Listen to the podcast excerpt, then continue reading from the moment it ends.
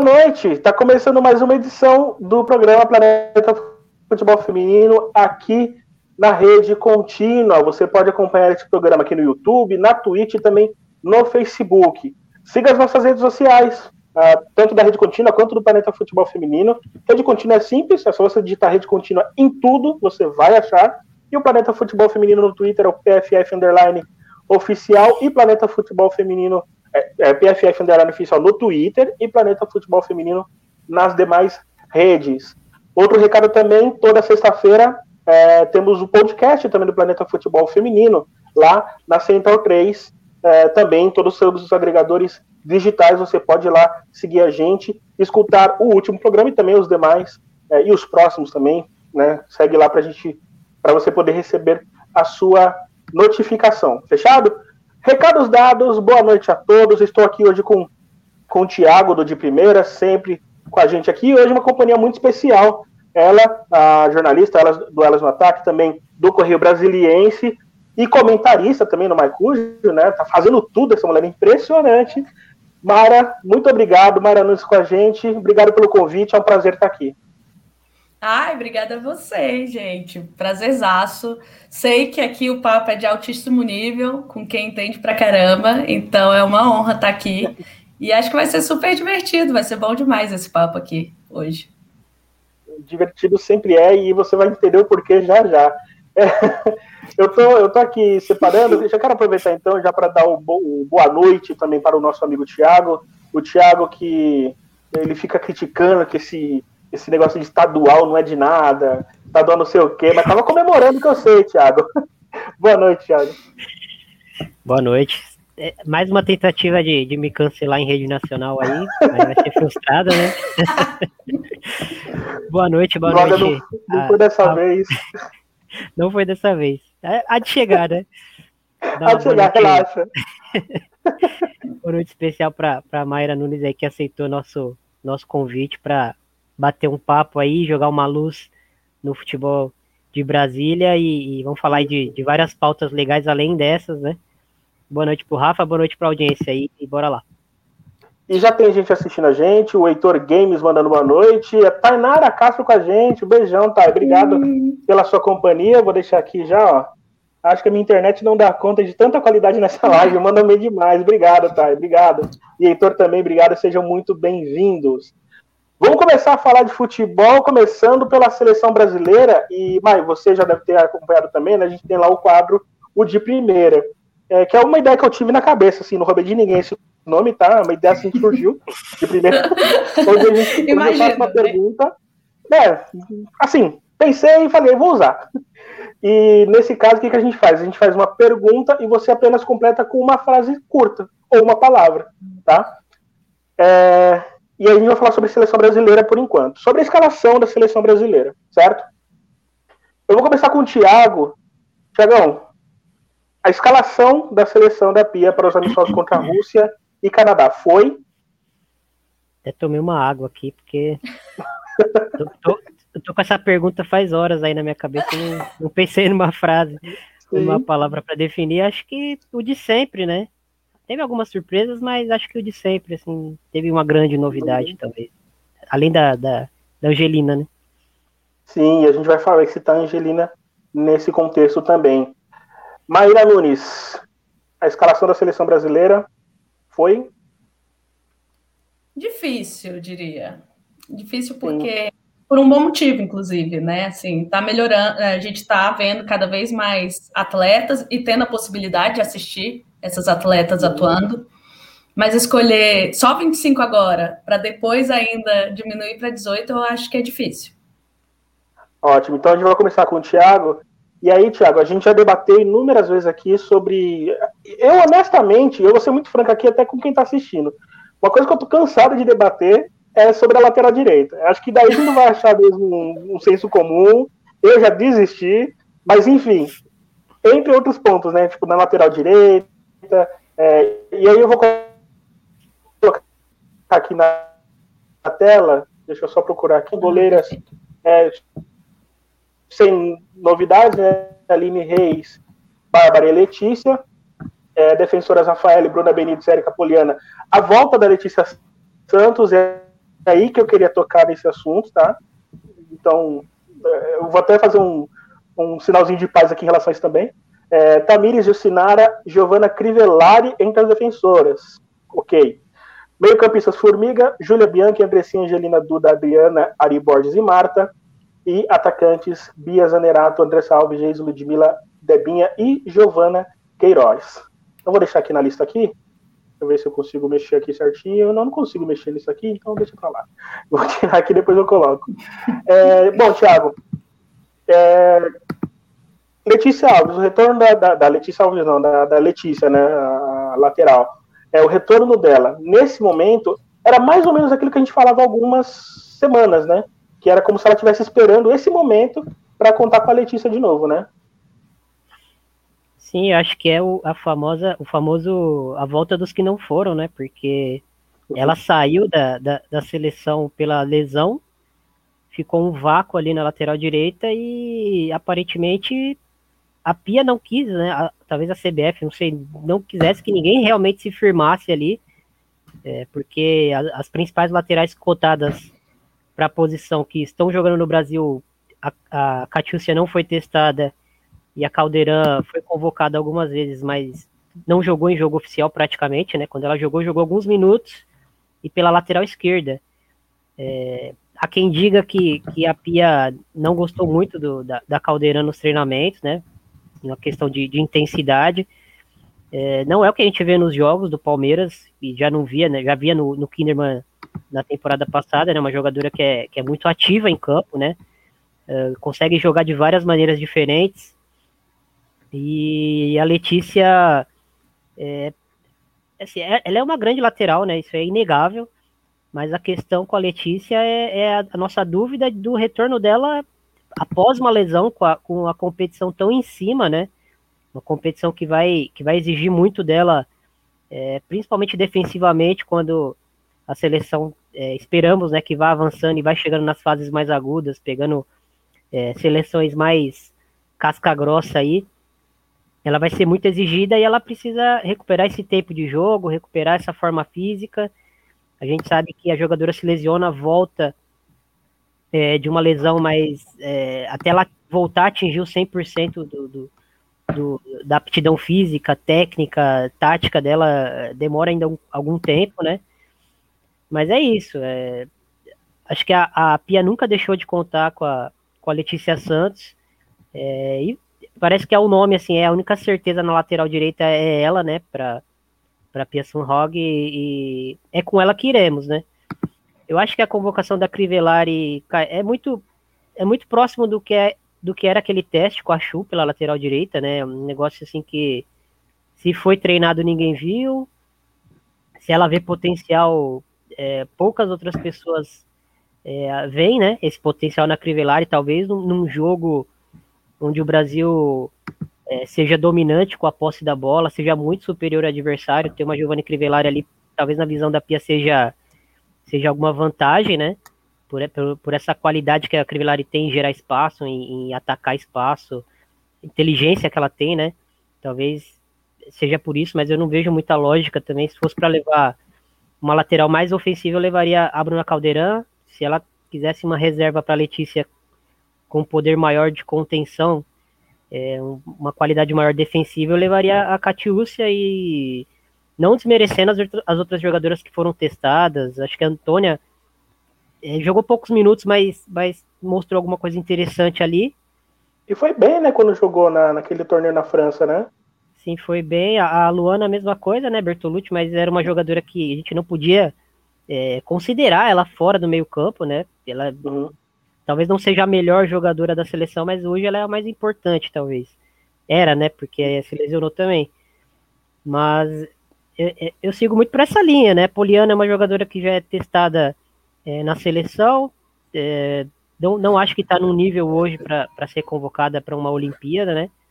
É, acho que já, já, já teve um melhor futebol por parte dela há um tempo atrás. A Bruna Benítez eu não sinto confiança pela lateral direita não por ela não ser uma boa zagueira, mas por ela não ter velocidade, né?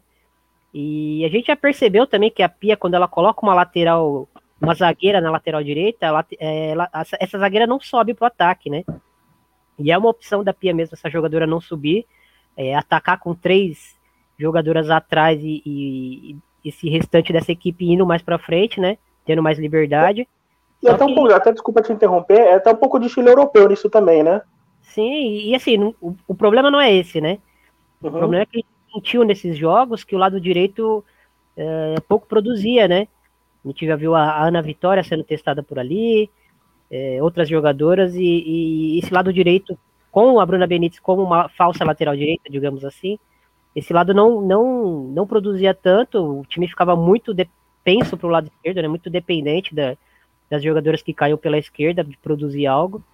E assim, opções, né? A, a, gente não, não vai crucificar aqui as ideias, os testes nunca, porque a gente sabe que versatilidade e, e a demanda dos jogos são coisas bem pontuais, mas é, o desempenho em si a gente não, não gostou, pelo menos eu não gostei muito do que vi quando esses testes foram feitos, né?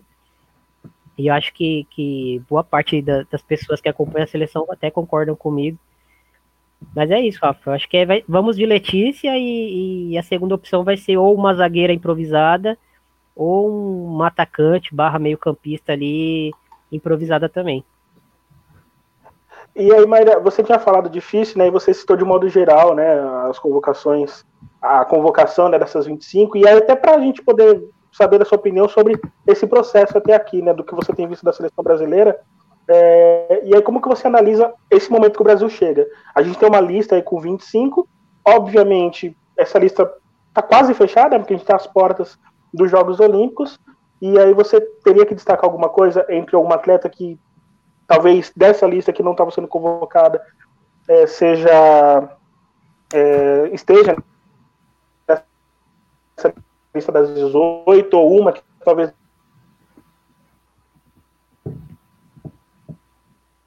não mereça estar, enfim, dá o seu parâmetro nesse aspecto aí. Ah, acho que em convocação sempre vão ter nomes que a gente esperava estar tá lá que não estão, e eu confesso que tive, tive alguma surpresa, sim. As minhas surpresas. Alô? Ixi, tá caindo? Tô funcionando? Como que vocês estão? Manda bala, pode ir. Tá rolando? Beleza. É, sobre as surpresas, para mim foram eu tô principalmente. Vindo, eu, tô vindo, eu acho. tá furando. Tá cortando? Você tá no delay, Rafa, um pouquinho. É, mas é o Rafa ou sou eu? É, deve, você deve ter sido isso. Ah, tá. Delay. É que eu tô com duas telas. Um, um que é a tela principal que eu levo a stream e outra que eu fico vendo se tá tudo ok. e ah. essa que eu fico vendo se tá tudo ok tem delay. É, mas pode, pode continuar.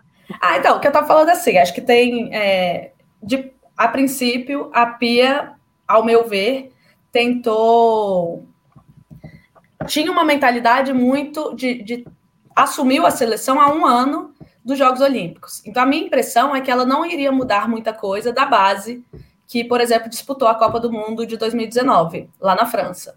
Acho que ela veio com esse intuito. Acho que ela testou muitas atletas, ela testou muitas atletas jovens, inclusive, e, ao meu ver, as surpresas, principalmente as, as mais jovens, que estão nessa lista aí das 25, são apostas, nem que seja por confiança, assim, porque eu não sei se elas vão estar na, na, entre as 18 realmente que vão disputar os Jogos Olímpicos, mas acredito que seja já visando o próximo, traba o, o próximo trabalho, né? O traba trabalho do próximo ciclo, que, ciclo, né? que vai ser mais curto Sim. por conta da, da, né, do adiamento dos Jogos Olímpicos, é, Copa do Mundo já está, enfim, vai passar tudo muito rápido, mas ao meu ver a Pia tentou manter uma base do que já vinha fazendo, acho que a Bárbara é um exemplo disso, enfim, tem, tem algumas outras, a Tamires, é, a própria Marta, mudou a Debinha, a Debinha ganhou uma, um protagonismo por conta de uma função nova Sim. também que, que deu bastante certo.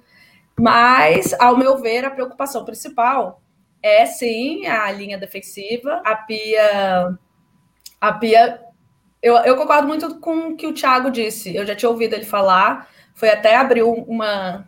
Assim, uma luz é, na minha cabeça para tentar entender um pouco o que, que era a aposta da Pia.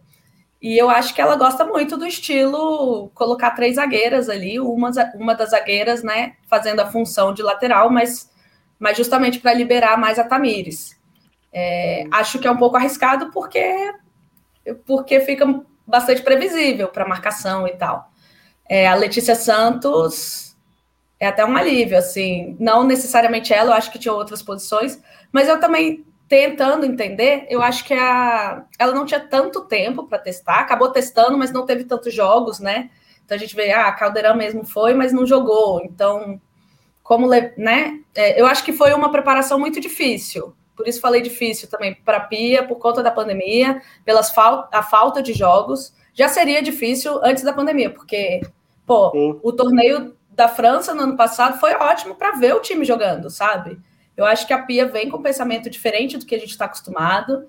É, a gente é meio apegado à posição, eu sou super, eu acho que meia-meia, mas estou tentando abrir a minha cabeça para entender que, que, enfim, tem treinadoras com propostas diferentes. Sei lá, estou tentando também abrir a cabeça e pensar assim, poxa, a Pia veio com uma experiência, uma bagagem de fora, porque a gente queria trazer coisas novas, né? Novas, né? É, então, tento olhar com bons olhos. É claro que algumas situações me incomodam. A falta da crise é óbvio que, que me incomoda, até porque eu acho que é uma jogadora decisiva, que sabe jogar em, em torneio curto. Jogos Olímpicos é curtíssimo e tem poder decisivo, cresce nesse tipo de competição. E é uma competição de mata-mata a partir do, da segunda fase, que às vezes você precisa abrir mão do esquema tático e fazer aquela bola na, na área para alguém resolver faltando 15 minutos para o fim do jogo. É, mas acho que, a, a, acho que seria isso. É, a Letícia Santos, eu, eu, eu, achei interessante a teoria do, do Thiago sobre realmente a Pia não vi ela abrindo muito espaço realmente para uma lateral direita. Na lateral esquerda é a Tamires, ela não mudou muito isso. Agora, me agradou, por exemplo, ela, ela a forma como ela passou a pensar sobre a Marta, me agradou algumas coisas do trabalho. Eu acho que a gente não tem tanta informação, na verdade. Para mim, o que eu considerei sim, sim. mais foi o Steve Believes. O próximo, estou curiosíssima pelos próximos jogos. E até queria tocar nesse, nesse ponto também com o Thiago. É, o torneio da França no, no ano passado foi bom para a gente ter um parâmetro do que é aquela seleção da Pia, de fato. Mas a Believes Cup ela deu um parâmetro mais concreto visando as Olimpíadas. E aí, Thiago, até citando, a gente já falou aqui algumas vezes até sobre a Cris também, é, que embora não seja o melhor da Cris que a gente conhece, é, a Cris, ela, ela, sempre que ela teve, foi chamada, ela não foi muito testada. Então, talvez a Pia já até indicava, não sei se você tem assim, essa sensação, de que talvez não poderia contar tanto assim com a Cris. Né? Tanto é que não chamou agora, e é muito significativo ela não ter sido chamada agora às vésperas da Olimpíada. Pode ser que seja chamada, né? Tá, o fato da Cris, enfim, ter está numa mudança da, da, vida pessoal agora, pode ter influenciado, evidentemente, mas é, é, sintomático também, né, que ela não seja chamada nesse, nesse ponto da, da escalação, né, nessa última escalação, próximas Olimpíadas. É, dá dá para ter duas interpretações aí, né, dá para ter a interpretação de que ela não foi chamada porque talvez ela não esteja passando nesse por esse funil, né, que, que vai se encerrar aí é, após esses, esses amistosos da seleção antes do, da, da convocação final. Talvez seja isso, ou talvez seja realmente assim: vou testar outras jogadoras e se, e se elas não me agradarem nesses próximos jogos, aí eu vou ter que recorrer para a Cris mesmo, né? É, eu sou uma daquelas, daquelas pessoas que, que, que são da, da blasfêmia, né? De dizer que, que eu acho que nesse momento é, a Cris não está entregando para estar na seleção. Eu concordo com, com o que a Mayra disse é, sobre o poder de decisão, a importância que a, que a Cristiane tem na seleção e, e, na carreira, né? Assim, falar que a Cristiane nesse momento não, não merece ser convocada não é diminuir a carreira dela é, claro. de maneira alguma, né? Isso tem que ser colocado, né? Mas eu sou, eu sou uma das pessoas que acha que, que se ela não, não vem desempenhando pelo menos nos dois últimos anos aí, ela não vem desempenhando, pelo menos na minha visão, né, para ser convocada. É, respeito quem, quem, quem pense diferente também, porque a gente sabe, tem muito o que a, o que a, que a Mayra falou. É uma jogadora que tem tamanho, que chega nesse tipo de competição e, e as outras jogadoras olham, é, sentem uma confiança maior. Eu acho que, que a gente já tem essas jogadoras no elenco, né? Já tem uma Formiga, já tem uma própria Marta que, que a Marta, sim, eu, eu penso que, que apesar do desempenho dela, é, nos últimos anos. Eu acho que ela é uma jogadora que, se não fosse convocada por, por lesão ou por opção técnica, ela deixaria um vácuo é, até de confiança né, para o elenco disputar uma competição grande, porque, é, querendo ou não, existe uma dependência da Marta no, no, sentido do que ela representa né, dentro de campo. E, e, e aí não falo dela ser titular ou reserva, eu falo dela estar tá no grupo, né?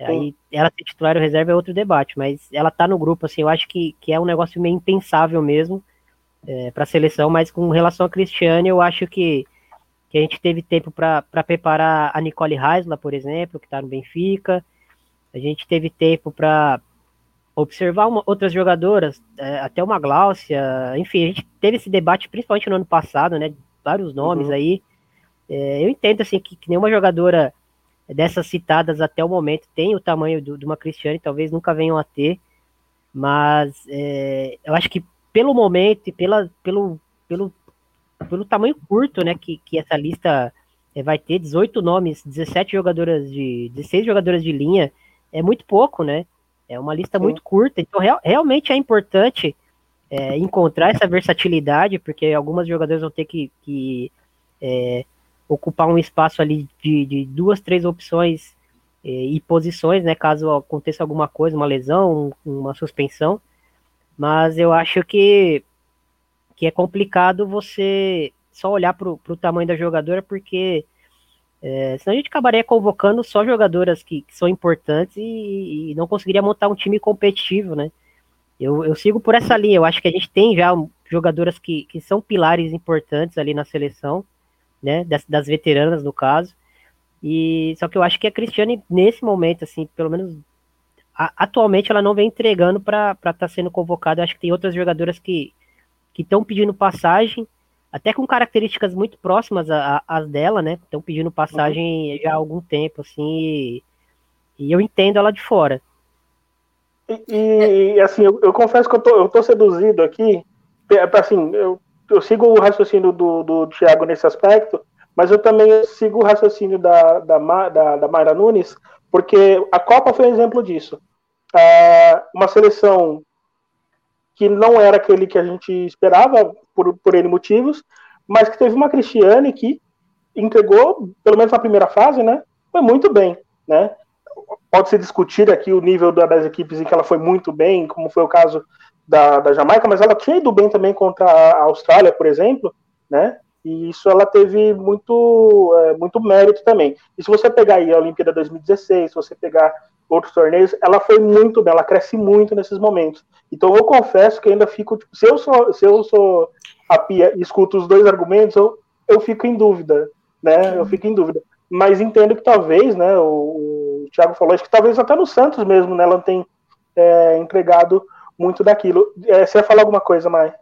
Não, e é só complementar, porque aí tentando. O meu desafio é sempre tentar entender um pouquinho a cabeça da Pia, né? É, afinal, ela entende pra caramba, ela tá lá com muito mérito, etc. É, eu acho que em relação a Cristiane, pode ter considerado muito a questão física, porque o que deu a entender até o momento é que a Pia leva a questão física muito em conta. E a Cristiane tem questões de lesão recente, tem, não está no uhum. seu auge de preparação física, e aí ela, eu acho também que o setor ofensivo do Brasil é o mais concorrido. É o mais concorrido. A gente tem muita gente que foi testada pela Pia que está muito bem. É, eu sou de Brasília, a gente sempre também nossa, por exemplo, mais material humano, né? Isso, eu acho que assim, a, a gente falou da, da, da, Formiga, falou da, da Marta, mas o setor ofensivo, a Pia, inclusive, sempre falou: ó, tem muita atacante boa. Tipo, a minha preocupação não é o ataque. Então, assim, no sentido de Sim aquela dor de cabeça positiva que todo treinador fala, né? Ter muitas opções e ter que cortar é uma dor de cabeça, mas é a vida, é uma dor de cabeça boa. Eu acho que é isso, assim, o ataque está bem servido, tem jogadoras que cresceram. É, é, Para mim, assim, a Bia Zanerato, o que voou, tá voando nessa, nesse brasileiro, cavou a vaga dela e, pô, faz um papel aí decisivo. A Ludmilla cresceu bastante, tem muito potencial, é, é né? Tem muita velocidade, muito, muita explosão. É, a Debinha, pô, assumiu um, um, papel absurdo em termos de protagonismo na seleção no setor ofensivo, ali todo. Então, então acho que também tem essas duas questões que eu imagino que tenham pesado para a Pia. A questão física, né? Comparando entre as jogadoras que ela tinha ali em mãos, ela prioriza quem está bem fisicamente, e, e Olimpíadas é muito puxado, entendo isso, né? E também pela concorrência, a concorrência por setor, né? Tanto que a Crivellari entrou lá nas, nas defensoras. A, a, gente estranha, mas é, a concorrência é por setor. E aí eu acho que, que o caso do ataque era mais complicado mesmo, a concorrência era mais alta. E a questão física eu acho que pode ter pesado, porque na cabeça da, da Pia ela sempre ressalta que a questão física é muito importante.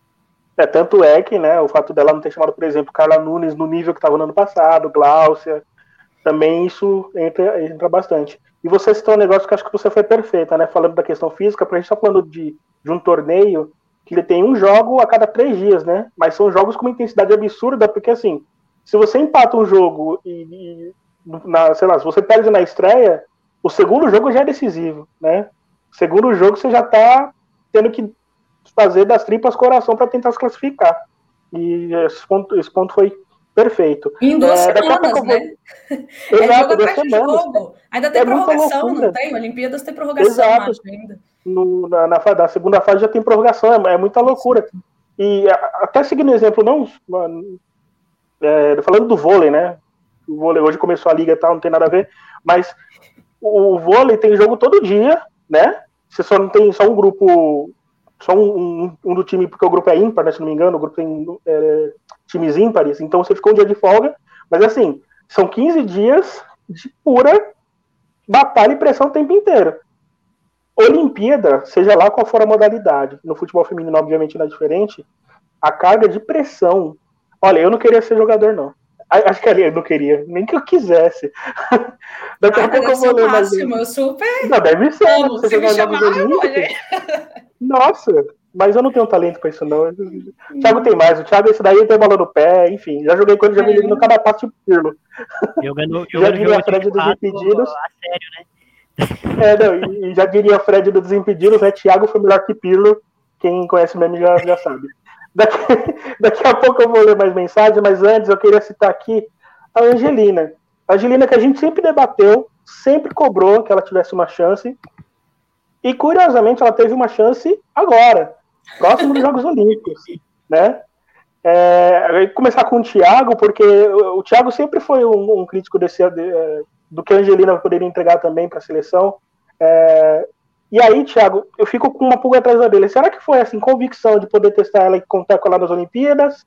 Ou tem a, a, aquela, aquela sombra de achar que ela pode escolher outro país para atuar? Você acha que isso influencia também? Eu acho que, que o que tá pesando é a sombra, porque a Angelina tá aí faz uns, pelo menos uns dois anos aí jogando um, um futebol de um nível muito alto. É, fora a base. Fora a base. E nunca foi lembrada, e agora na véspera, assim, ser lembrada, né, me, me remete um pouco ao caso da, da Gil Queiroz, que, de, de que a seleção está usando a Olimpíada também como uma, digamos que uma barganha para convencer ela, né, para escolher a seleção brasileira. Talvez, é, no caso da Angelina, tenha ligado ali um farol amarelo, né, dos Estados Unidos terem é, acenado para ela com algum, com algum interesse e a seleção brasileira agora vem, né, é, Oi, querida, tudo bem? Como se não conhecesse, né? Oi, sumida. Oi, sumida. E... Mas acho que entra muito nisso, não acho que ela vai é, fazer parte da Olimpíada. Infelizmente, também não acredito que ela estará na próxima Copa. Acho que ela tem bola para entrar no grupo. Já é um grupo maior, né? Mas não, uhum. não sei se ela faz parte dos planos, imaginando a volta da Luana, imaginando que, que já, outras jogadoras já foram testadas ali, né? Desde de Duda, Aline Milene, enfim. É, talvez a, a, Angelina não esteja ali num, num, num, tão, tão bem posicionada nessa fila ali para esperar a, a, a, oportunidade dela na seleção, né? Uhum. Mas a gente não sabe dia de amanhã, né? Foi devido à lesão da, da Luana que a Julia Bianchi acabou ganhando espaço dela na seleção. É, provavelmente estará no grupo, né? Porque é uma jogadora que muito versátil também, faz lateral direita, faz defesa, faz meia atacante, é volante. Então, e ela faz mesmo, né? Tem jogadoras que a gente vê que, que, que é testado, uh, é, é, sugestionado, né? Que a jogadora pode jogar ali e a gente nunca viu ela atuando, ou já viu atuando e, e não gostou muito, né? E, mas assim, quando a gente fala de versatilidade, Rafa, uma coisa que tem que ficar acho que bem, bem, é bem importante a gente pontuar, é que cada jogo tem uma história, né? É, por exemplo, a Tamires como lateral esquerda, eu, eu acho que é um, um, um bom debate, porque assim, num, numa partida onde a seleção brasileira é muito superior, é, ou onde a seleção brasileira é, precisa ser mais agressiva, precisa correr atrás do resultado. É, a, ofensivamente, a Tamires ela é muito boa. Ela é muito boa como lateral esquerda ofensivamente. A questão é, você vai para um jogo grande, é, como a gente viu na Copa do Mundo, né, contra a França, contra a França. Que, que, nem jogou tudo isso. Né? A França jogou mal aquela Copa, fez uma estreia muito boa e depois acho que começou a sentir o peso de estar de, de tá em casa, né? E uhum. de, de, ser campeã é, pela primeira vez em casa, enfim. É, aí você põe uma Diani, que é uma, que é uma ponta de, de elite mundial, tem força, tem velocidade, tem drible, e, e a Tamires foi engolida aquele jogo, né? Eu lembro também de um outro jogo, é, Brasil-Inglaterra, que é o jogo onde a, a uhum. Tamires chega no fundo daquele corte na, na Paris lá e vira meme, né? Mas Sim, no primeiro tempo. até agora. É, passou aqui, aqui atrás de casa agora. Só que. só que no primeiro tempo a Paris engoliu ela também. Sim. Né? Então eu acho que assim, o contexto também do adversário, é, é jogo para fazer, para testar isso, é jogo para não testar isso. Né? Eu percebo que, que para lateral direita a Pia tá pensando muito nesse contexto do adversário, mas para lateral esquerda eu sinto que é a Tamires mesmo e a Jucinara ali como uma talvez se, se negócio não tiver rolando na Olimpíada, ela, ela entre de Jucinara assim como uma segunda opção. Mas acho que para lateral direita ela, ela tá indo com a com a Letícia e com duas uhum. jogadoras que na cabeça dela possam ali fazer um quebrar um galho ali. E, até aproveitando o que a Rafa Carolina mandou aqui, que a Angelina deveria ter começado a transição junto com a seleção brasileira. E aí já passando é. para a Mayra também. É, daqui a pouco eu vou ler as outras mensagens também, quer dizer, não todas, porque tem bastante ainda bem. Muito obrigado você que está acompanhando a gente. É, Mara, rapidinho. A gente, ah. Rapidinho, a Kátia Valentim mandou aqui no chat que a Angelina deu uma entrevista falando que poderia sim defender os Estados Unidos. Então a resposta. Ah, tá não, aí, não sabia, é um fato novo, não sabia. É um fato novo. Obrigada estar me acompanhando a gente.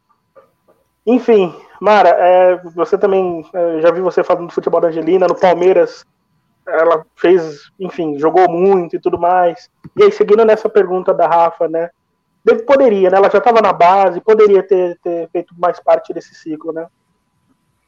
Sim, com certeza poderia, né? Eu, eu não entendi muito bem a, a, questão da pia com as laterais. Eu acho que tinha, assim, eu sinto falta de ter mais opções é, nas laterais, né? E laterais, enfim, né? vamos supor, tá? Eu, eu sou bem fã da Tamires, gosto muito do jogo dela e tudo, é, mas eu gosto de ter opções. Ah, caso ela machuque, sabe? As, uhum. A Luana era certeza na Copa, pô. No torneio da uhum. França foi a, a, o destaque né, super assim do, do torneio. E até, e até, nos outros jogos também, né? Acho que no pós-Copa, se você pegar Luana e Debinha, talvez sejam os grandes nomes também, né? E, e é, aí que... você ter, ter, a possibilidade de ter a Angelina trabalhando, sendo trabalhada nesse meio campo também, né? Como uma opção no meio campo também, isso que seria, seria importante. É, sobre a escolha, eu ia falar, a Debinha e a Luana, para mim, foram os destaques assim da era Pia, né? Foram que cresceram, uhum. já tinham a, a, bagagem, tinham a experiência, a vivência, não eram tão. Os... A Debinha sempre, sempre era sacada no segundo tempo, mas eu acho que, enfim, virou uma chave importantíssima para as duas na era Pia e ganharam protagonismo. Sobre a Angelina, eu acho que, que ela é uma aposta. Eu acho sim, essa convocação para mim faz sentido por conta dessa sombra da dupla nacionalidade, da, da gente poder perder uma jogadora como ela, que é muito promissora para a seleção. Já é, já é concreta, né? já é realidade em, em campo pelos clubes, mas na seleção é, ainda não. Eu acho que é uma aposta total, é uma amostra de que, ó, a gente, se não te levar para as Olimpíadas, porque eu acho que ela, assim, tá correndo por fora, a não sei que ela faça dois jogos aí brilhantes e tal, acho que ela não não não vejo ela entre as 18 a princípio, eu acho que é uma uhum. aposta. É uma amostra de que, ó, a gente, se não te levar, tá de olho em você. E aí, sobre o próximo, o, o sei lá, o Copa do Mundo, eu acho que a Pia já ganha uma autonomia bem maior do que. Em termos de se sentir confortável mesmo. para ser um para montar o time que que ela pensa, assim, não se apegar tanto. Ela já mostrou que é corajosa, tirou a Cris nessa lista de 25. Não significa que a Cris não necessariamente não vá para as Olimpíadas. Mas a primeira coisa que todo mundo criticava era a Marta dependência. Ela deu uma tirada nisso né, também. Exatamente. A seleção não depende. Então, assim, eu acho que a Pia também tem muito, bate no peito, toma decisão e assume. E para mim a Angelina é uma aposta. Ela é muito jovem. Acho que talvez seja isso. Assim, a idade pega um, um pouco. É... E eu acho que a Pia tem isso. Ela não pegou esse ciclo inteiro. Eu acho que ela tem esse, esse apego mesmo muito grande aos profissionais que já estavam aí na comissão uhum. e que se reflete no, em parte do elenco. Agora, a Júlia Bianchi estar nessa lista é a prova de que eu acho que vai estar totalmente aberto, a princípio, para a Copa do Mundo, sabe, lá em 2023. Então, acho que a Angelina tem totais condições. E tem outras tantas atletas, assim, que eu Sim. acho que a Pia pensou dessa forma. A Vicky Albuquerque foi, foi convocada a vários momentos. Tudo bem que o setor ofensivo, ela diz, né, é muito concorrido e tal. Mas eu acho que a Vicky mesmo é uma aposta para frente, que é uma jogadora muito jovem ainda também, se eu não me engano, está com 23. É, eu acho que é uma amostra, sabe? É tipo assim, oi, olha aqui. Da Angelina, porque a Angelina a gente corre o risco mesmo de perder ela. Então, Aquela mensagenzinha no WhatsApp, né? É, tipo, ó, ó aqui a amostra, a gente não tá falando só para falar, não. Olha aqui, ó. Para mim é muito essa sombra, e eu acho que, assim, super entendo e concordo, assim. Pô, Sim, não dá para perder tomara, uma jogadora como essa. Exato, exato. E tomara que ela aproveite bastante, porque assim, a gente vê o talento que ela tinha, ela tinha uma liderança na base, inclusive, né? Ela já exerceu uma liderança quando atuava pela base e pela seleção principal. A gente já até estranha, né? Por que, que ela não foi chamada antes.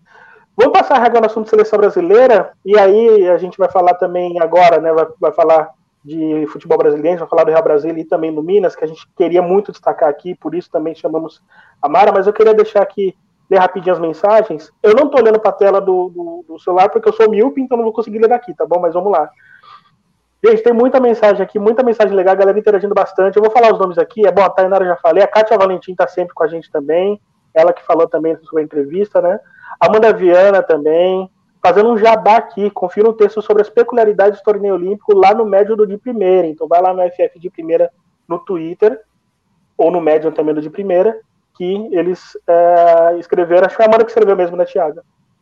Amanda Viana fez Amanda... Um, um, texto, e, e, tem, tem mais aí na, na agulha aí para sair. Fora as análises que o, o pessoal do de Primeira faz, é bem bacana. É, galera, ver, todo mundo que tá assistindo aí, a gente tá com 25, todo mundo que tá assistindo aí, dá um, clica no like aí, se puder é, compartilhar, compartilha. O Felipe, Felipe, o nosso diretor aqui, falando aqui, acha que a Bárbara e a Cris são casos bem diferentes. Uma coisa é levar uma goleira, que ainda joga regularmente e bem, e isso é um fato. A Bárbara realmente fez um jogo até muito bom contra o Inter, inclusive. É, Para a posição da Cris, acho que não cabe mesmo. E aí ele falando aqui que a Cris passa a ter outras opções. Nildo Sintra, teve um cara aqui, gente, eu acho que eu perdi. Eu fiquei de, de, de dele, eu acho que eu perdi. Ele tá em. Achei, achei, achei. O Eles, Elismar Conceição Silva, estou esperando, estou em Esperantina, no Tocantins, acompanhando a live. Obrigado, querido. Obrigado mesmo. Um abraço, para o Tocantins e para todo mundo que está acompanhando aí. E aí vamos falar agora, falando de brasileiro, especialmente falando é, tanto do, do Minas quanto do Real Brasília, começando pelo Minas, mas a gente pode fazer esse mix aí também, comparar os dois times, fique à vontade, tá bom? É, o Minas Brasília hoje está na zona de rebaixamento, era um time que tinha uma expectativa muito grande, é, mas está esbarrando em algumas questões, e aí eu vou jogar aqui na mesa um monte dessas questões. É, oscila bastante, algumas escolhas questionáveis do treinador. Maíra, como que a gente pode tentar desenhar esse, esse esse momento do Minas que tinha tanto, tanto assim, não suficiente para estar no G4, né? Não, uhum, não poderia brigar pelo G4 como a gente esperava, né? Poderia estar ali meio de tabela, brigando pelo G8, quem sabe. E que não está dando certo? É, acho que acho que o Minas assim não era para estar tá no G4, mas compararia assim, Grêmio e Internacional são não diria surpresas, mas são esses times aí que estão brigando e tudo, que que uhum. tudo bem que tem, tem reforços muito bacanas e tal. Acho que o Minas tentaria chegar perto dessas equipes. Se reforçou bem. é, o jogo não encaixou, né, muito bem. O que eu percebi, pelo menos, o time, ele é, apostou em uma forma de jogar, em um esquema tático com muitas atacantes, né, nessa, enfim, encher lá de, de atacantes, quatro atacantes na frente, duas de referência ou uma, dá uma variada, e, e, jogadoras abertas. Fez, e o Carlos Bona, que é o técnico, fez algumas apostas. Uma delas era a Robinha, que foi um destaque na temporada passada do Minas, jogando mais aberto. Tem a Pelé, que é uma jogadora fisicamente muito forte também, de explosão. Mas é, eu, ao meu ver, essas pontas demoraram muito para o jogo fluir. Assim, o, o estilo de jogo que você joga ali com duas meias mais que atuam mais ou menos de volante e aposta nessa correria das pontas, não funcionou muito bem. A Robinha, ao meu ver, pelo menos. A Robinha, quando jogou, começou o campeonato jogando aberta, não rendeu legal. É... E, e, é um time que se propõe a jogar para o ataque, a jogar pelo menos ofensivamente, né? E, e a vitória não saiu, e, e, os gols não saíram. É um time, eu inclusive conversei com o Carlos Bona hoje para fazer a, a matéria de apresentação é um time que consegue criar bastante oportunidades, né? Mas tem muito problema de finalização, não consegue reverter essas, é, essas, essas oportunidades em gol. E aí ficou um pouco uma frustração, porque trouxe a Nenê, a Nenê era para é, resolver, né, solucionar essa questão.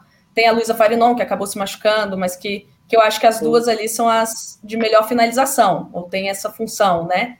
E depois veio a Luana, que foi um bom reforço já no meio da competição, mas quando o Brasília já estava numa situação muito delicada. Então, acho que é isso. Assim, a, a minha avaliação é que a aposta do time foi inicialmente em colocar um time bastante ofensivo, buscar os, o, as vitórias.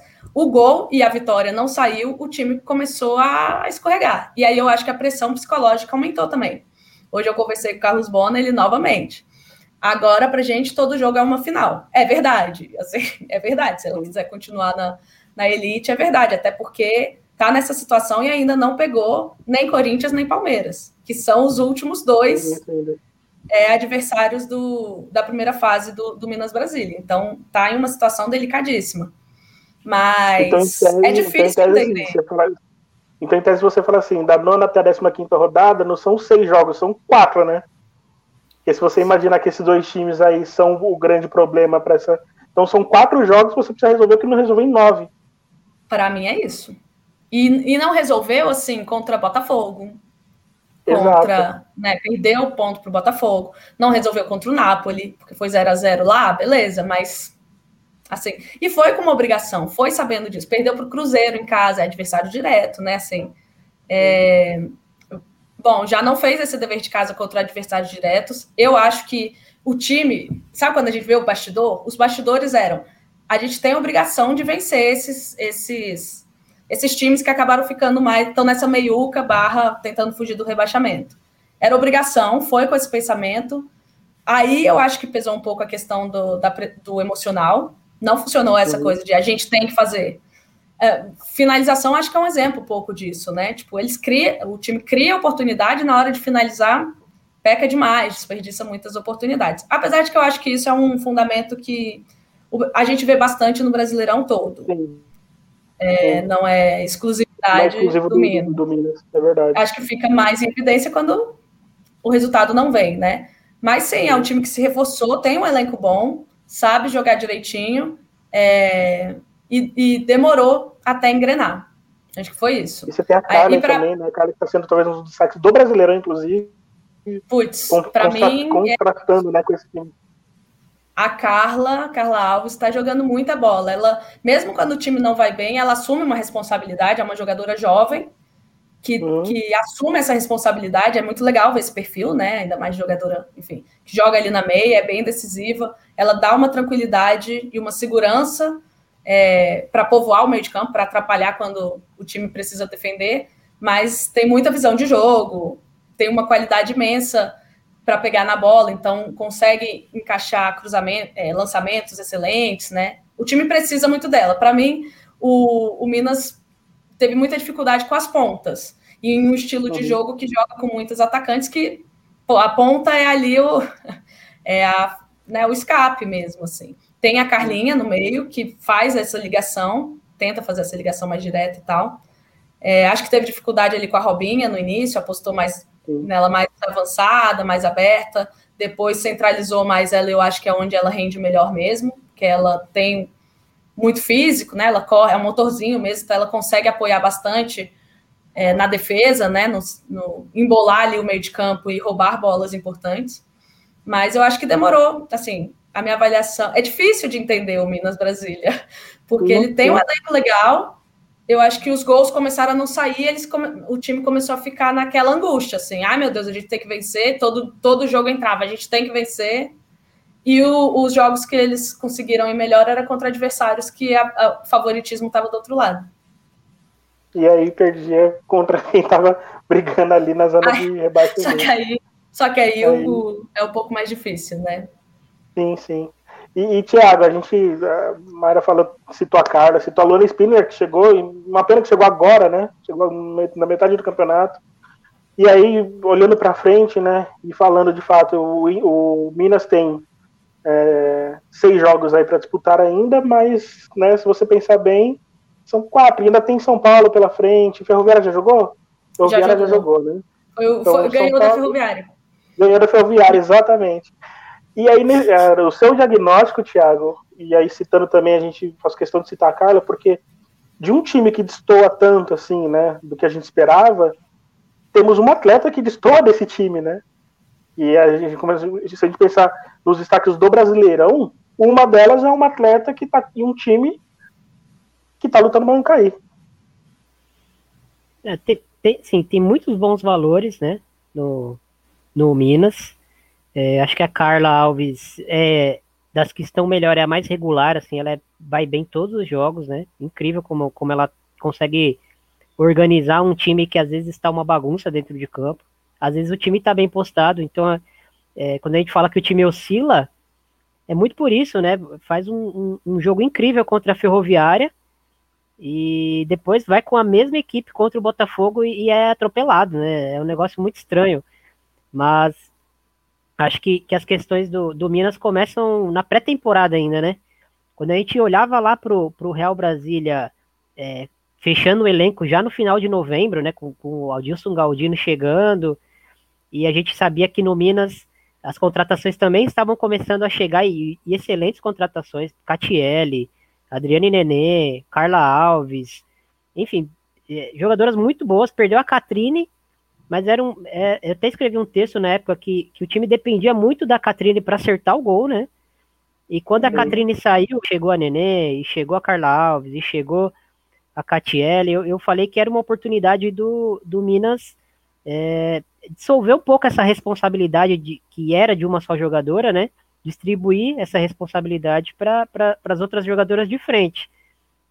E acreditava que, que a Nenê é, seria muito importante nisso, né? Porque ela é uma jogadora que, que, finaliza muito bem gol, mas ela gera muitas situações de gol também. É, a Catiele chegou na, na equipe e, e, foi posicionada ali na ponta direita. É, ali, na ponta, né? Às vezes ela tá na direita, às vezes ela tá na esquerda, mas geralmente ela tá na, na ponta esquerda. Isso. E ela acertou bem ali na equipe, né? Ela tem uma, essa, essa questão de ser agressiva, de driblar para os dois lados, porque ela tem um grau de, de ambidestria ali bem interessante, então ela consegue driblar para os dois lados. Ela foi um acerto, eu acho que ela foi um, um, um acerto muito interessante, assim, por, por conta do Bona. Mas, por exemplo, com a questão da Robinha, também acho que ele demorou muito para reposicionar a Robinha é, de volta para o meio-campo, que foi onde ela explodiu com, com o Rodrigo Campos, né? E acho que ele ainda, às vezes ele ainda olha para ela e vê uma ponta, até que tanto que no final dos jogos a Mayra pode até confirmar no final dos jogos ele acaba posicionando ela mais aberta também para puxar um contra-ataque. Eu acho que ele observa a Robinha como uma jogadora muito veloz e acaba vendo dela uma qualidade de ponta que, que eu particularmente não vejo. Eu não vejo que ela tem um contra um tão forte. É, eu não vejo que ela, que ela tem essa, essa questão de driblar para dentro e finalizar ou, ou vir por fora e, e cruzar. Acho que ela é uma jogadora que, que ela aproveita um espaço para romper a posse da bola. Ela carrega a bola muito bem, ela conduz a bola muito bem, mas não vejo ela como uma grande dribladora, né? De estar tá bem marcada e ela gera um desequilíbrio. E ali, a partir daquele desequilíbrio, ela consegue driblar uma, uma adversária. Eu percebo que ela é uma jogadora que ela recebe a bola, a equipe adversária está desorganizada, ela acelera e, e, entra com bola e tudo nesse espaço, e aí a equipe vai rompendo, né? Então uhum. é muito mais interessante ela ser essa meio campista que, que combina, até complementa muito com a Carla, porque a Carla é uma jogadora mais técnica que organiza a equipe, e a Robinha é essa volante mais agressiva, né? Que vai atacar a área, que vai entrar no, no espaço, que vai entrar tabelando, até com um pouco de força, às vezes. Ela é uma jogadora que, que tem uma, uma potência interessante, né? E com relação a, a, a, ao restante do, do da equipe, é, por exemplo, a contratação da Lona Spindler, eu acho que foi uma boa contratação, mas não era o que o time precisava naquele momento, né? Talvez se ela viesse no começo da temporada, uh, teria até um encaixe melhor dela com a, com a própria Adriane Nenê ali numa dupla de ataque. Mas eu acho que o principal setor hoje pro, pro, pro Minas se encaixar é, é a ponta direita, né? Enfim, é a ponta onde a Catiele não está, né? Porque a Catiele está muito bem encaixada no time, mas do outro lado a gente vê muita tentativa. A, a, a Pelé fez um, uma boa partida recentemente, mas ela oscila muito. Ela às vezes cria a oportunidade, mas erra o passe final. Às vezes ela recebe numa condição boa, mas finaliza mal pro gol. Então falta um pouco de, de frieza, talvez um pouco de refino técnico para ela, que, que tem muita força, muita velocidade, é muito difícil parar ela, né? Em situações de, de contra-ataque, ela é muito interessante pro, pro time do Minas, mas às vezes falta algo a mais ali. E, e talvez essa fosse a posição que, que o Minas precisasse para complementar ali um 11 bem competitivo, né? Tem boas jogadoras, como eu já, eu já falei. Acho que a Lia demorou muito para virar titular desse time, acabou titular na temporada passada e essa temporada começou reserva. A Lai, no começo do campeonato, jogando de, de meio atacante ali, eu não entendi. Não vejo característica nela para fazer. E do que eu vi, eu não, não, não consegui entregar muito, né? Acho que o time perdeu algumas rodadas insistindo nessa ideia. É, enfim, tem, tem muitas coisas para a gente apontar, mas resumindo é isso. Não, não largou tão bem no brasileiro.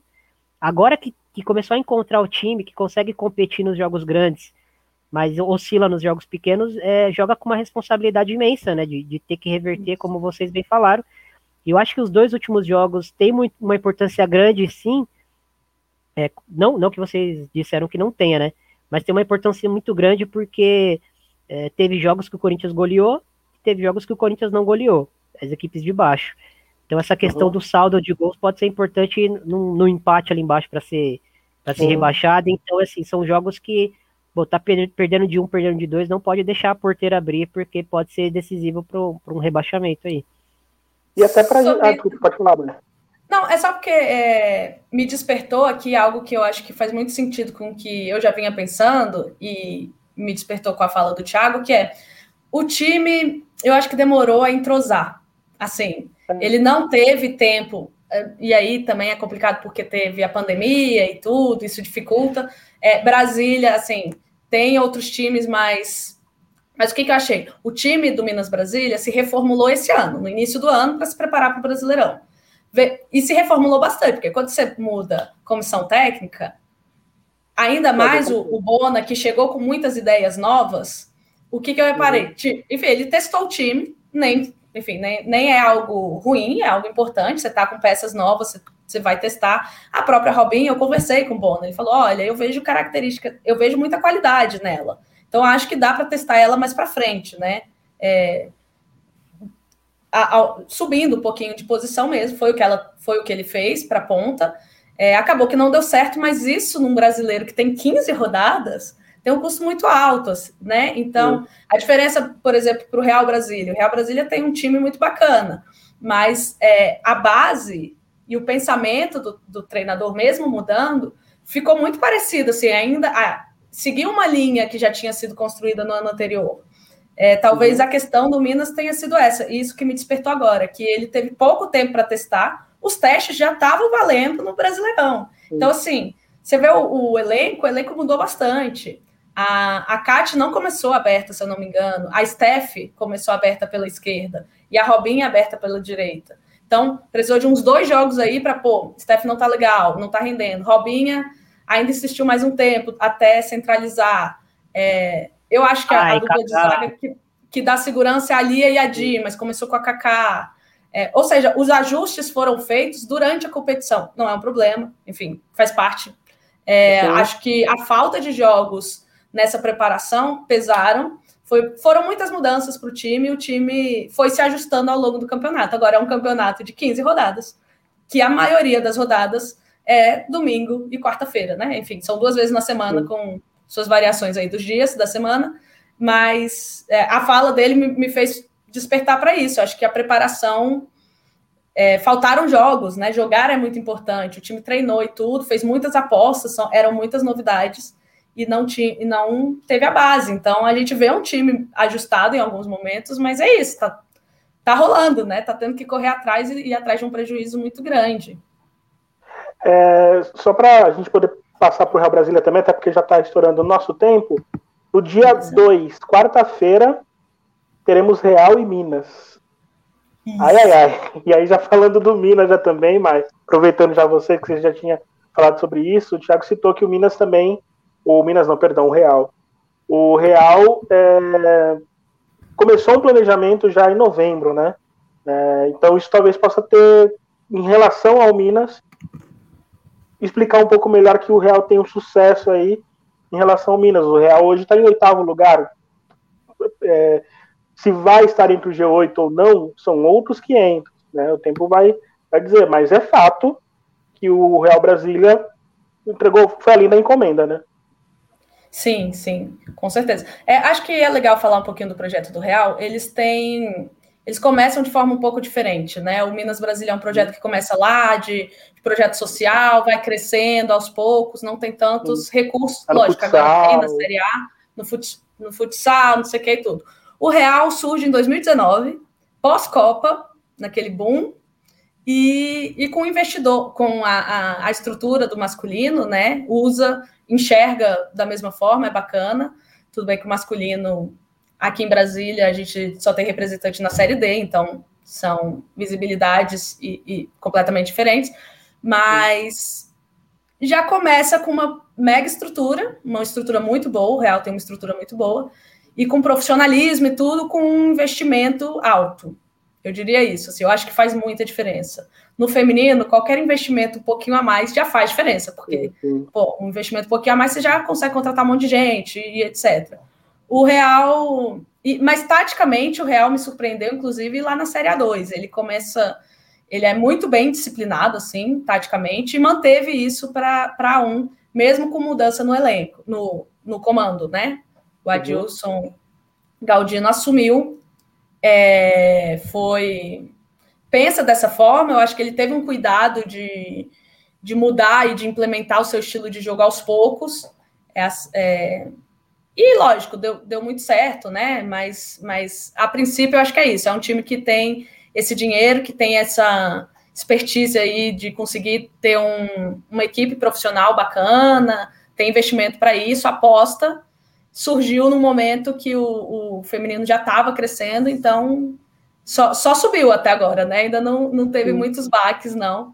É uma grata surpresa, obviamente, mas vem isso, vem com essa. Apostou, né? Conseguiu ir fazer reforços muito pontuais, assim, pontuais, mas muito certeiros.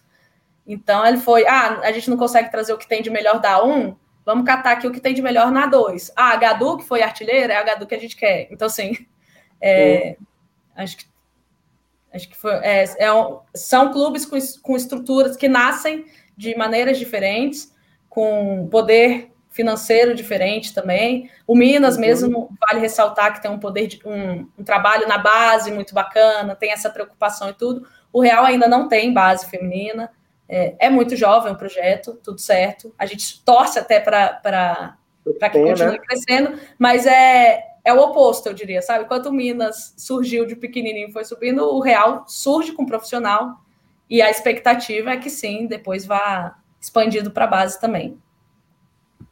Tiago, é, e aí ela citou a Gadu, né? Você tem outros na Dani também, enfim, é, nomes dentro do, do Real Brasília que se destacam individualmente, faz com que o Real seja é, é esse time que está tá, tá fazendo debater sobre ele aqui, né? É, queria que você desse seu, seu parecer. Só um detalhe, né? Uma coisa que eu, uma vez um professor de, de jornalismo me disse, né? Que se você tem uma pauta para seguir, essa pauta ela não termina, significa que o assunto foi bom. Então, só queria deixar destacado isso já. Então, foi, o assunto foi muito bom. Só queria destacar porque a gente já estava é, perto de encerrar, mas vamos lá, Thiago. Fala aí do, do Real também, em cima disso que, desse contexto que a Mayra trouxe, né? Que é uma diferença de fato, explica também essa, esse sucesso do Real também.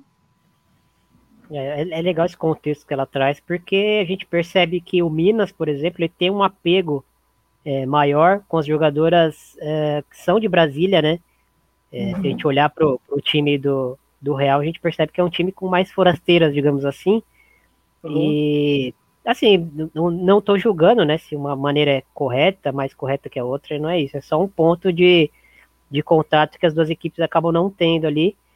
Mas é, acho que a questão do Real Brasília, a preparação começou antes. Acho que trouxe um treinador. Troca de treinador é sempre complicado, mas trouxe um treinador que conhece muito bem a modalidade, assim, já foi vencedor, é, tá imerso na, na, modalidade, né? O Bona trabalhou é, como preparador físico no São Paulo feminino é, em 2015, se eu não me engano. 2015, 2015 né? Isso. É, é uma experiência importante, com certeza, mas depois ele, ele voltou para o futebol masculino, foi para fora do Brasil. É diferente você chegar num cenário onde você precisa conhecer suas jogadoras, conhecer suas adversárias é, ver em campo para ter uma noção do, do que está acontecendo, do nível que você está, do, do, nível das adversárias. E outra coisa é você trazer alguém que está é, imerso nesse, nesse, nesse, nessa maneira de fazer futebol feminino há muito tempo, sabe quem buscar, já, já deve ter jogadores assim na, na, cabeça há muito tempo. Assim, pô, se eu tivesse condição, eu trazia uma Gadu pro meu time. E aí ele chega num clube que dá essa condição para ele, que dá tempo para ele preparar o time é, sair na frente, né, para preparar o time com relação a, ao campeonato do Real Brasília, que é esse, esse G8 barra não cair, né? Esse é o campeonato do Real, esse é o campeonato do Minas, esse é o campeonato do, do Cruzeiro, do Botafogo, enfim. Então, assim, saber é, o que, que, eu posso fazer nesse campeonato, né? Posso, pô, são oito vagas, eu posso sonhar com G8, mas eu preciso largar bem.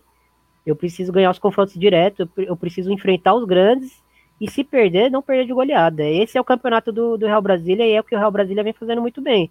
Na última rodada tomou uma goleada do Corinthians, é verdade, mas fez um primeiro tempo assim muito, muito bom. Poderia ter saído com uns 2, 3 a 0 ali. No finalzinho do primeiro tempo, o Corinthians é, desembestou de fazer gol, né? Fez dois gols, virou o jogo. Mas o, o fluxo do jogo estava todo pro Real Brasília ali. Ah, mas era um time misto do Corinthians. Mas o time misto do Corinthians é muito forte pro, pro Campeonato Brasileiro. Sim. Ainda é muito forte, né?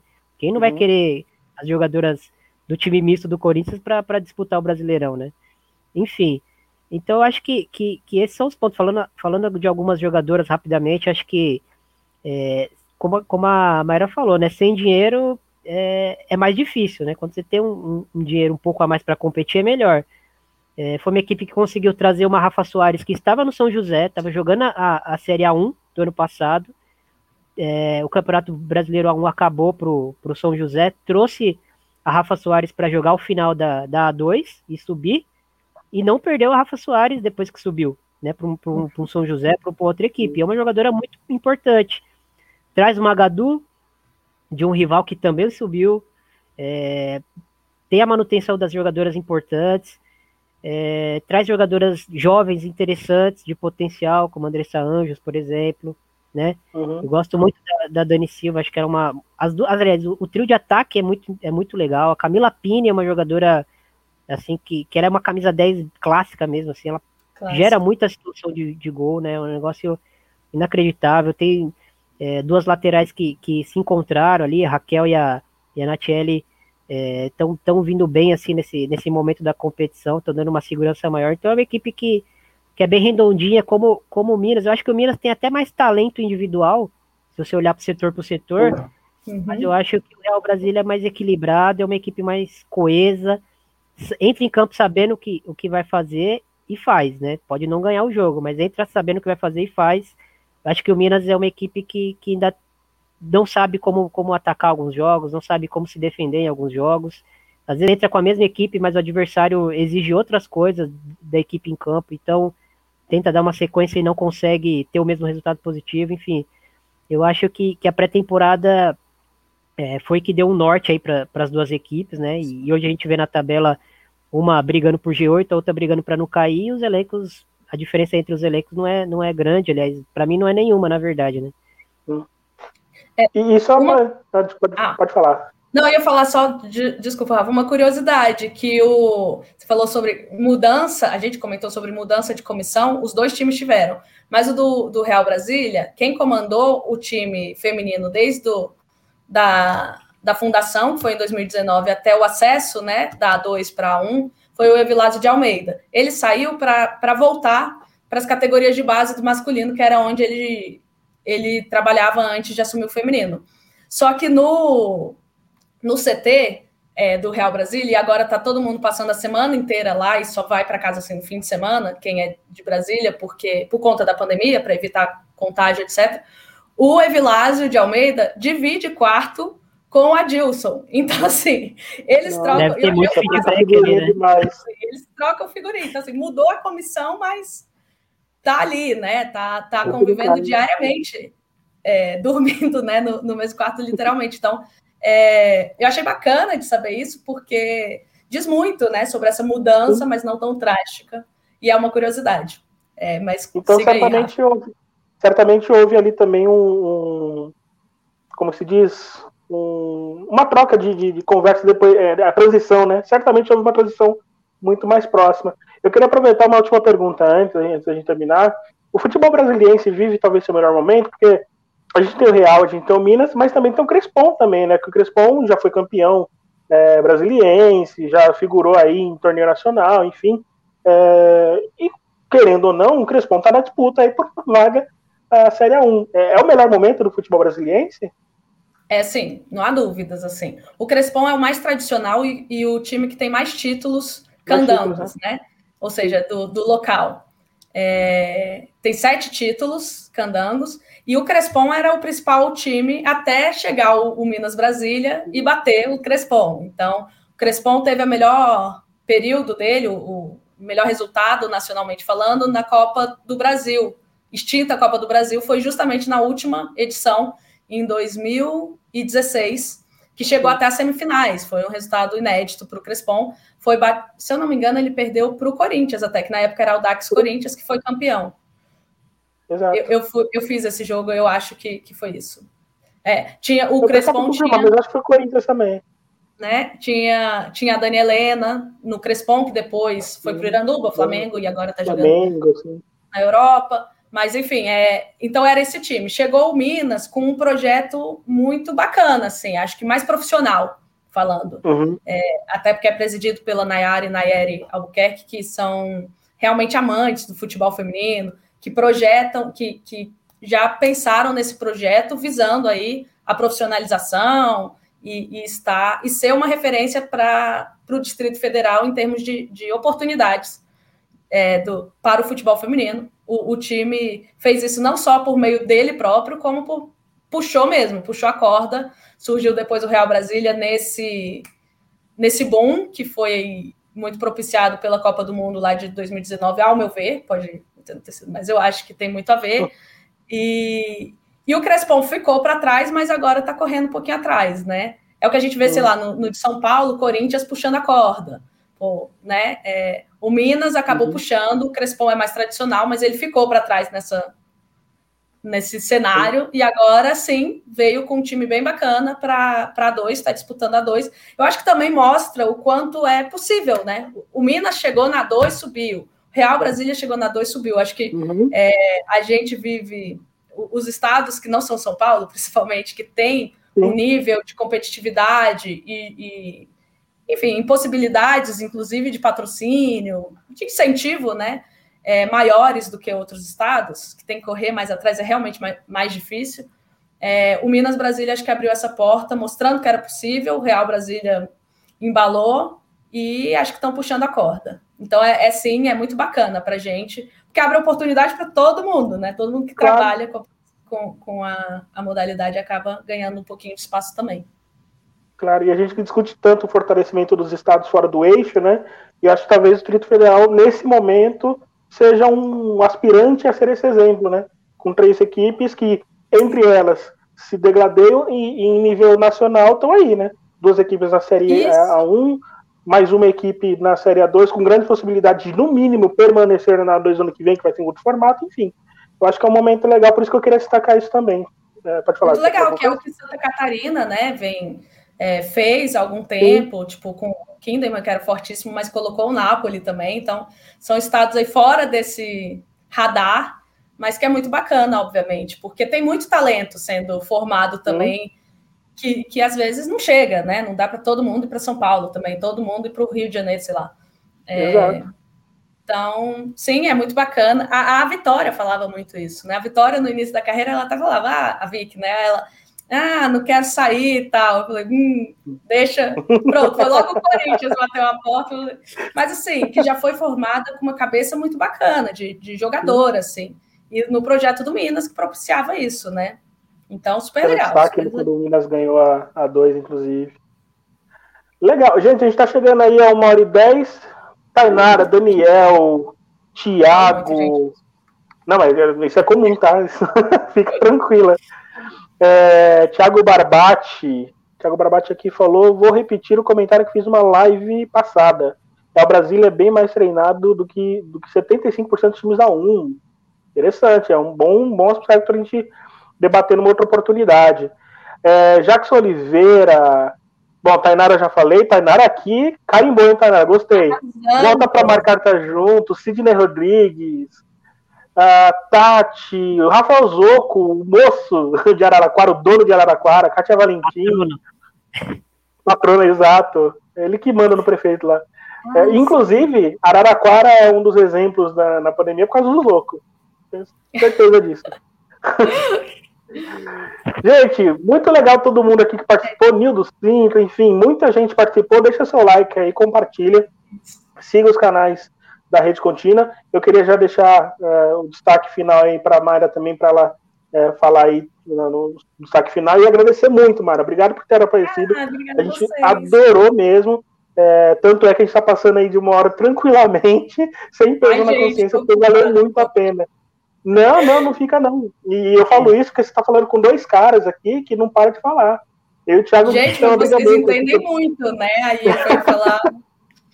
É... Eu e a gente entra numa briga tão legal quando a gente vai fazer a pauta, a gente fala assim, vamos fazer um monte de assunto, para ter certeza que vai ter assunto. Só que, né, às vezes falta muito assunto que a gente deixou. Mas enfim, queria agradecer, queria que você desse seu destaque final. Ah, obrigada. Eu acho que, que é legal aproveitar a oportunidade, porque vocês estão dando visibilidade aí para o futebol. Justamente isso, o Distrito Federal que está aparecendo mais recente, né? Principalmente nessa edição que tem dois times e um deles, que é o Real Brasília aí, todo mundo começando a opar. Que time é esse? Então, agradeço demais. É, acho que é legal só falar alguns destaques que, que, que o Real Brasília, eu acho que tem pelo menos três aí que eu acho que valem muito falar, que é a Flávia goleira, a Isamelo zagueira, ou zagueiraça, é, e a tem, tem a própria Camila Pini, que não estava tendo muito espaço no início, inclusive ela, ela amargou o banco ali para a entrada da Margarete por um tempo, que era um meio de campo que deu muito certo, mais defensivo, né? Que era a Margarete Sassá, e em alguns casos a Rafa Soares faz essa função também, mas é, acho que, que cresceu muito contra o Corinthians, contra o time enorme, né? O atual campeão brasileiro, um time muito difícil, assumiu essa responsabilidade e, pô, botou bola na trave, fez um golaço.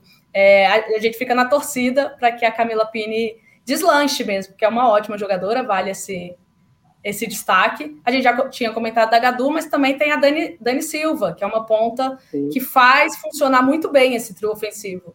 Para mim, ela é assim, é o, o, que dá muita velocidade e que dá muita assistência. Ela abastece ali. É, ela é uma jogadora que eu vi. Também não começou como titular, mas assim, entrou, assumiu, sabe? Porque vem destaque. Isso, né? isso, acho que ela é realmente esse ponto aí bem, bem bacana. A Sassá vinha sendo muito importante, acho que o time sentiu quando ela, ela desfalcou, fez dois jogos bem abaixo, é, contra o Palmeiras, não, contra o Palmeiras fez um bom jogo até, apesar do placar. Acho que o placar não foi muito justo. Mas para não me estender muito, do Minas Brasília, acho que vale também a goleira. Os dois times estão com goleiraça. No caso do Minas é a Karen. Tem a. É... Gente, quem eu ia falar do Minas mais? A, a Catiele e a Carla, Carla Alves, que foi a que a gente falou. Acho que são três aí nomes que estão arrasando e que vão ajudar muito o time nessa reta final. É, no mais, é agradecer, agradecer a, a, visibilidade, a oportunidade aqui, tanto para mim quanto para fal falar um pouquinho mais dos times de Brasília, de dar essa atenção aí. Valeu demais. É só agradecer mesmo. E obrigado por todo mundo que participou também no chat. A gente que agradece e queria destacar, você citou aí também a Flávia, eu vi começando no Centro Olímpico, é, na base do Centro Olímpico, alguns anos. Na base não, né? No time principal, campeã com o Centro Olímpico depois, enfim.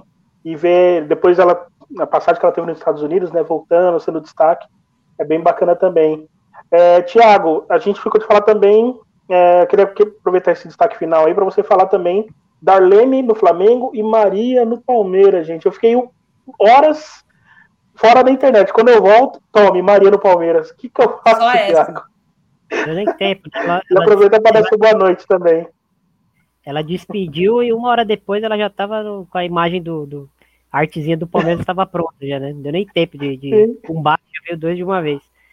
É, agradecer, agradecer a presença da Mayra Nunes aí, engrandeceu muito o debate. Galera no chat, como sempre, representando, dando opinião. Infelizmente não dá para ler todo mundo, mas é, a gente agradece muito esse feedback. A gente vai conversando aqui e vai lendo e, e vai pensando algumas coisas também, alguns pontos importantes para colocar na conversa. E rapidinho sobre Maria Alves e Darlene. Darlene, eu escrevi um texto, tá no, no Medium do, do FFD Primeira, é, mas rapidamente, assim, é, onde ela pode se encaixar ali no ataque, vou deixar o texto para a galera, é, então, saber minha opinião sobre, sobre onde a Darlene pode se encaixar lá. Sobre a Maria, é, a gente conhece a Maria, ela é muito, muito versátil. Ela pode ser a lateral direita, uma, uma reserva, uma rotação ali para Caldeirão. Ela pode jogar é, na meia direita, né? Onde vem jogando a Duda, geralmente, às vezes a Catrine, né? Jogando de pé trocado ali.